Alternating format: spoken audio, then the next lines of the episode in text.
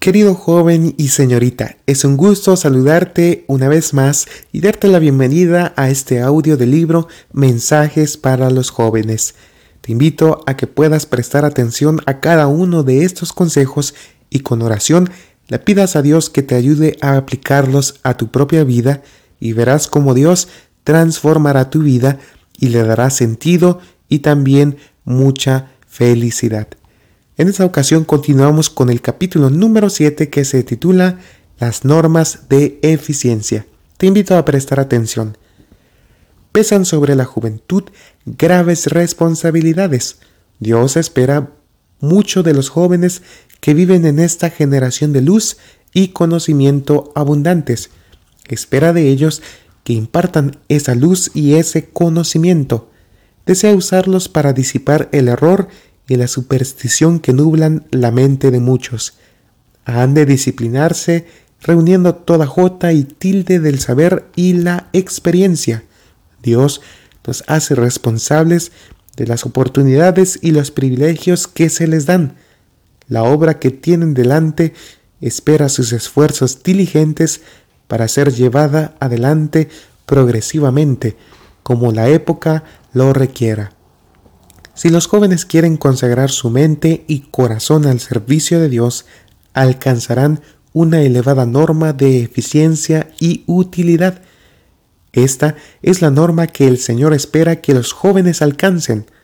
Hacer menos que esto es rehusarse a sacar el mayor provecho de las oportunidades dadas por Dios. Esto será considerado como traición a Dios, como dejar de trabajar para el bien de la humanidad. ¿Cómo adquirir la idoneidad para el servicio? Quienes se esfuerzan por ser colaboradores de Dios, que buscan diligentemente adquirir para impartir, recibirán constantemente luz de Dios para que sean medios de comunicación.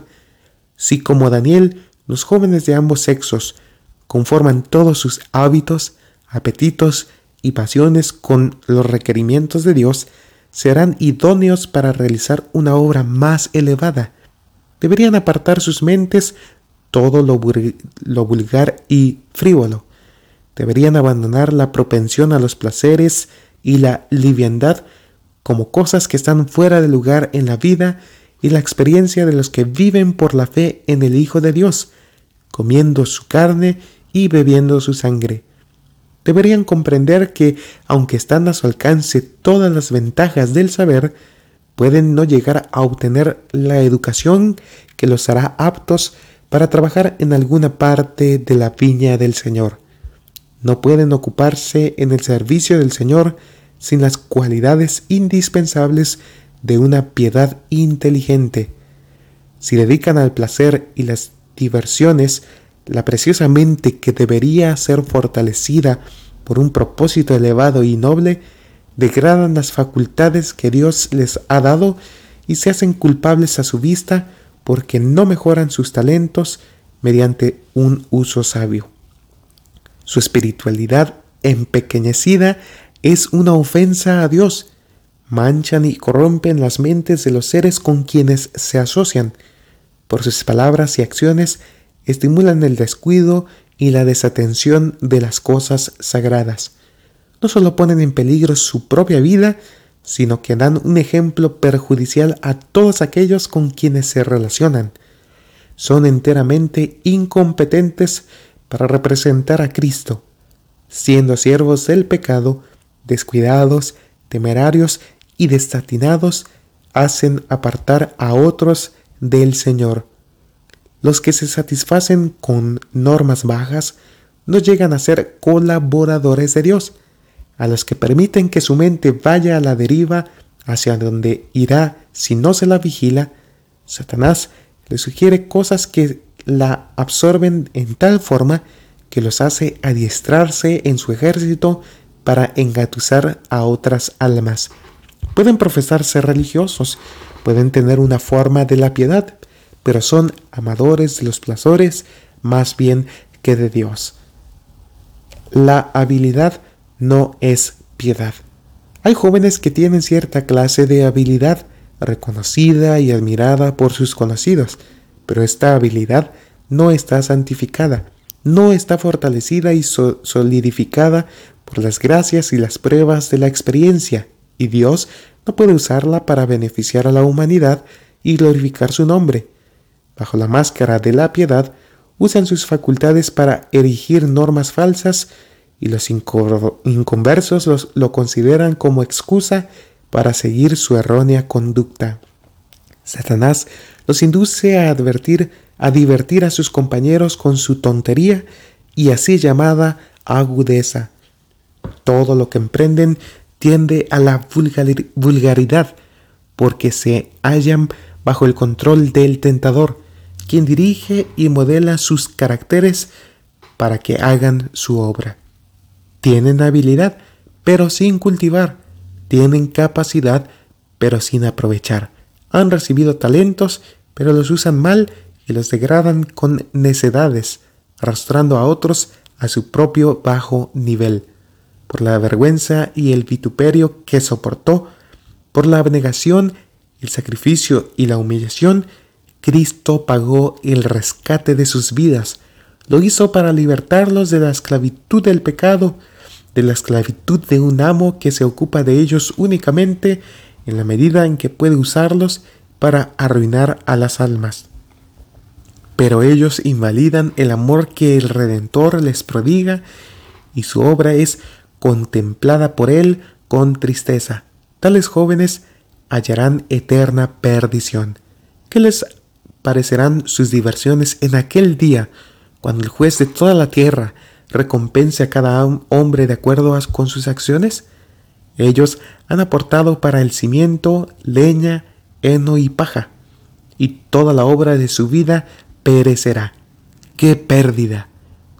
Cuánto mejor es la condición de los que desempeñan su parte en el servicio a Dios, que miran a Jesús en busca de su aprobación, que diariamente escriben en sus libros de registro sus errores, sus equivocaciones, sus penas, las victorias que han ganado sobre la tentación y su gozo y paz en Cristo. Tales jóvenes no tendrán que hacer frente a la crónica de su vida con vergüenza y desaliento. El agente escogido. Nuestra confesión de su fidelidad es el factor escogido por el cielo para revelar a Cristo al mundo.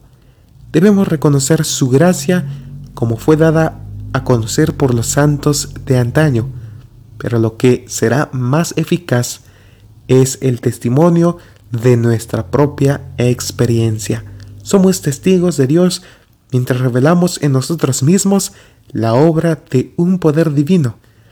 Cada persona tiene una vida distinta de todas las demás y una experiencia que difiere esencialmente de la suya.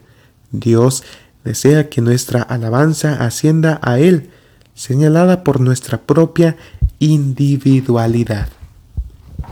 Bien, con esto finalizamos el capítulo número 7 titulado Las normas de eficiencia. Querido joven y señorita, te invito a que pienses y medites en todo esto que hemos escuchado y le pidamos ayuda a Dios para que nos ayude a ser jóvenes íntegros, jóvenes que aprovechen cada oportunidad que Dios nos da a fin de emplearla para su servicio a fin de alcanzar a más almas para que también conozcan y acepten a Cristo como su Salvador.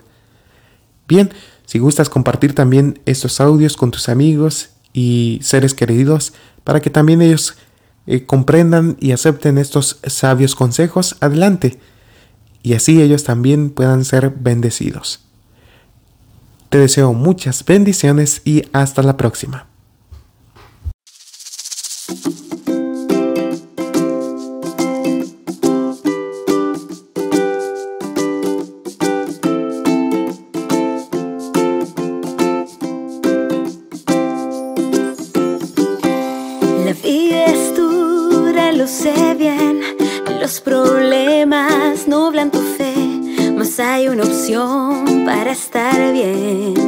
Escucha lo que te diré.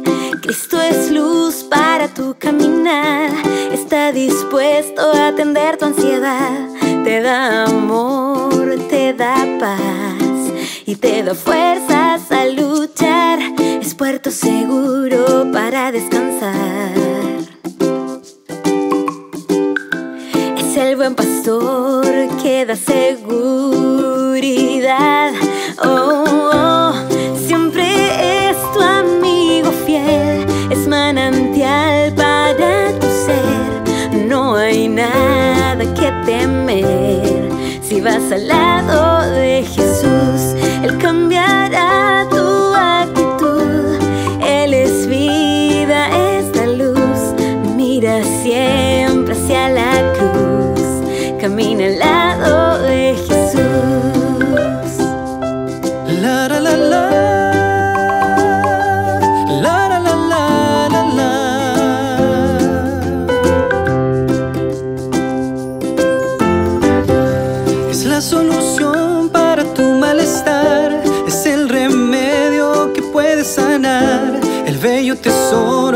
Puedes hallar.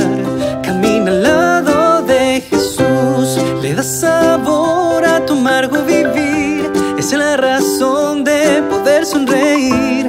Con él tú puedes ser feliz. Camina al lado de Jesús. Es puerto seguro para descansar. Es el buen pastor que da Oh, oh. Siempre es tu amigo fiel. Es manantial para tu ser. No hay nada que temer. Si vas al lado de Jesús, Él cambiará tu actitud. Él es vida, es la luz. Mira siempre hacia la cruz. Camina al lado